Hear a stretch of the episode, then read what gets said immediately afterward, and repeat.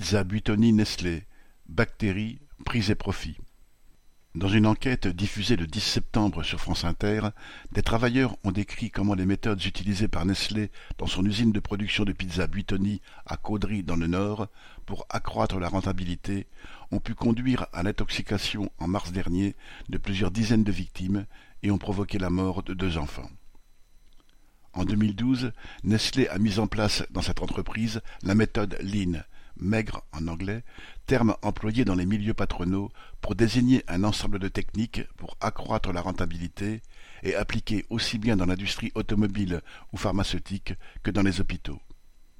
En l'occurrence, elle a consisté à réduire tous les temps qui ne sont pas consacrés directement à la production, autrement dit les temps de nettoyage et de maintenance préventive.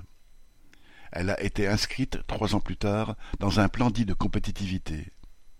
Alors que l'usine fonctionnait avec seize heures de production et huit heures de nettoyage, le temps de production a grimpé à vingt-sept heures en trois équipes de neuf heures, tandis que le nettoyage tombait à moins de cinq heures, à la charge des travailleurs de l'usine et non plus de ceux d'une entreprise extérieure.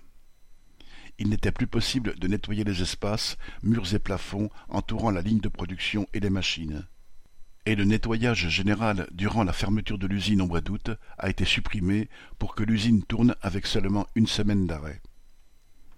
Dans l'atelier de boulangerie où est fabriquée la pâte des pizzas incriminées, les gaines de climatisation qui n'étaient plus nettoyées se sont bouchées, si bien que pendant les fortes chaleurs, la température a pu monter bien au-dessus du maximum requis pour limiter le développement des bactéries. Quant aux quatre silos géants qui stockent chacun vingt-cinq tonnes de farine, ils n'ont semble-t-il pas été nettoyés depuis 2015. Enfin, depuis 2021, la farine utilisée a changé, ne présentant pas les mêmes garanties bactériologiques que celle utilisée précédemment.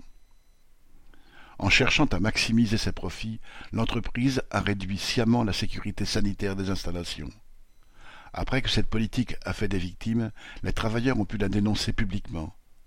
Imposer qu'ils puissent le faire à tout moment, sans craindre d'être licenciés, serait la seule façon d'empêcher que de tels scandales se reproduisent.